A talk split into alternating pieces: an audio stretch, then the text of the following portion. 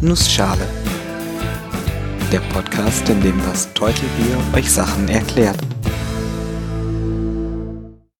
Guten Morgen und willkommen zu Episode 5. Heute erkläre ich euch, was sich hinter bzw. in der DNA versteckt. Und weil die Zeit knapp ist, mache ich das in einer Nussschale. DNA oder auf Deutsch eigentlich DNS als Kind war ich extrem stolz darauf, nicht nur zu wissen, was die DNS ist oder wofür DNS steht, sondern auch darauf, das Ganze richtig aussprechen zu können. Desoxyribonukleinsäure. Oder auf Englisch Deoxyribonucleic Acid. Kurz DNA. Diese Abkürzung wird auch in Deutschland bevorzugt benutzt. Warum? Keine Ahnung. Ich werde euch im Folgenden erklären, wie die DNA aussieht, wie sie aufgebaut ist und wofür man die DNA nutzt. Aber zuerst erkläre ich, wofür die DNA überhaupt da ist. Die DNA enthält unseren genetischen Code. Das heißt, sie enthält die Informationen in unserem Körper, die von unseren Eltern an uns weitergegeben wurden. Dadurch werden Eigenschaften wie die Haut oder die Augenfarbe von Vater und Mutter an uns vererbt. Unsere eigene DNA ist dabei eine Kombination aus der unserer Eltern. Dieser genetische Code ist eine Bauanleitung für Stoffe, die unser Körper produziert. Insbesondere geht es dabei um Enzyme, die alle möglichen biochemischen Prozesse anstoßen. Darunter fallen zum Beispiel solche, die die Verdauung regulieren oder für das Immunsystem des Körpers arbeiten. Die DNA ist dabei ein kleines, aber langes, spiralförmiges Objekt, das sich in jeder Zelle unseres Körpers befindet. Oft hört man die Bezeichnung doppelhelixförmig. Das bedeutet, dass die DNA quasi aus zwei Spiralen besteht, die sich gegenseitig umkreisen und damit ineinander verdreht sind. Diese beiden Spiralen sind durchgängig miteinander verbunden.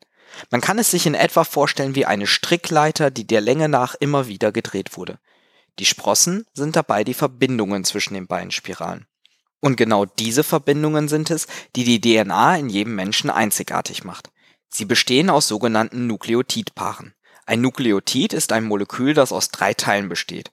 Einem Phosphatrest, Desoxyribose, einem Zucker und einer von vier Basen, Ihr merkt schon, dass das wichtig ist. Schließlich bilden die ganzen Fremdworte einen Großteil des Wortes Desoxyribonukleinsäure. Am relevantesten sind dabei aber die Basen. Es gibt insgesamt vier Sorten. Adenin, Thymin, Guanin und Cytosin. Naturwissenschaftler sind schreibfaul und ich auch, also nutze ich die üblichen Abkürzungen A, T, G und C. Das kann man sich auch leichter merken. Diese Basen treten als Nukleotide immer in Paaren auf. A gemeinsam mit T und G gemeinsam mit C.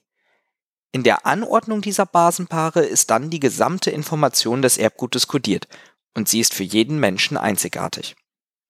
Nun möchte der Körper die Information aus dieser DNA auslesen und dafür macht er erstmal eine Art Kopie, die Ribonukleinsäure, kurz RNA. Diese ist fast identisch zur DNA mit einigen kleinen Unterschieden. Sie hat nur einen Strang und nutzt statt Thymin, also T, die Base Uracil, also U. Dadurch geht allerdings keinerlei Information verloren. Die jeweiligen Stränge der DNA haben ja redundante Informationen. Basen treten immer nur in Paaren auf und damit ist jede Seite identisch vom Informationsgehalt. Hat man eine RNA, kann man diese quasi von Anfang bis Ende lesen und so die Bausteine für ein bestimmtes Protein erfahren. Diese Bausteine heißen Aminosäuren und davon gibt es 20 verschiedene. Jeweils drei Buchstaben auf der RNA stehen für eine Aminosäure. Lesen wir also beispielsweise AAA, so weiß man, wir brauchen die Aminosäure Lysin. Auf diese Art und Weise hat man quasi ein Kochrezept, das genau sagt, was für den Bau eines Proteins nötig ist. Die Abschnitte auf der DNA, die dabei wichtige Informationen enthalten, heißen Gene. Wie schon erwähnt, beinhalten sie Baupläne für Proteine und diese bestimmen dann letztendlich die Merkmale, die uns ausmachen. Beispielsweise gibt es Proteine, die Melanin herstellen. Melanin ist für unsere Haut, Haar und Augenfarbe verantwortlich. Je mehr wir davon haben, desto dunkler fallen die Farben aus. Wir haben einige 10.000 Gene und dennoch machen diese nur weniger als 10% der DNA aus. Der restliche Teil enthält also keine Proteinbaupläne. Mittlerweile sind aber Abschnitte davon bekannt, die scheinbar nicht komplett nutzlos sind, sondern zumindest Informationen speichern und vielleicht noch weitere Funktionen erfüllen. Lange Zeit waren Forscher bemüht, genau herauszufinden, wofür welcher Abschnitt der DNA gut ist, welche Eigenschaften und Merkmale er wie kontrolliert. Im sogenannten Human-Genom-Projekt war es unter anderem ein Ziel, alle Gene zu identifizieren. Seit über einem Jahrzehnt gilt dieses Ziel als erreicht und die DNA als komplett entschlüsselt.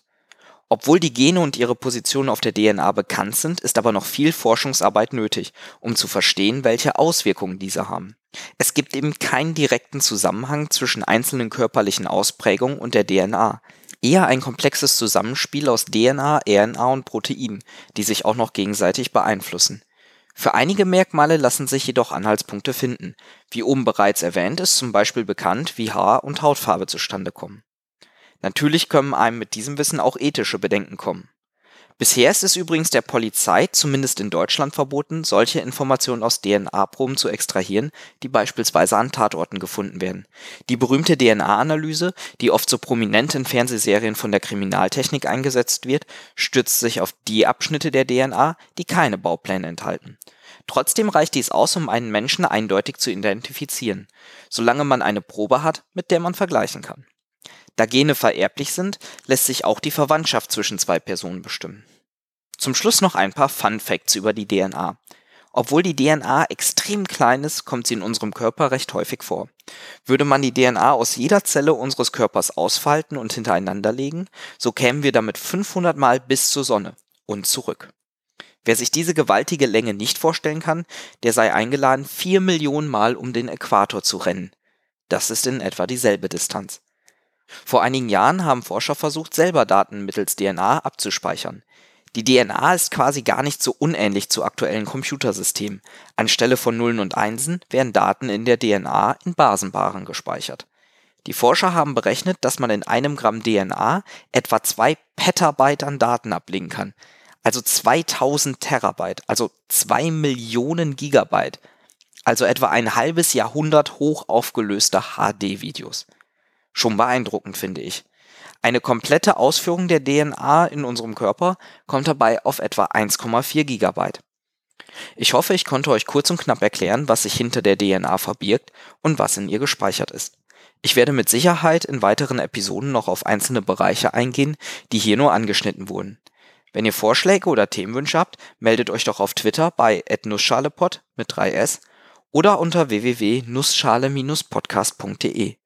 Ich bin das Teutelbier und ich danke euch fürs Zuhören.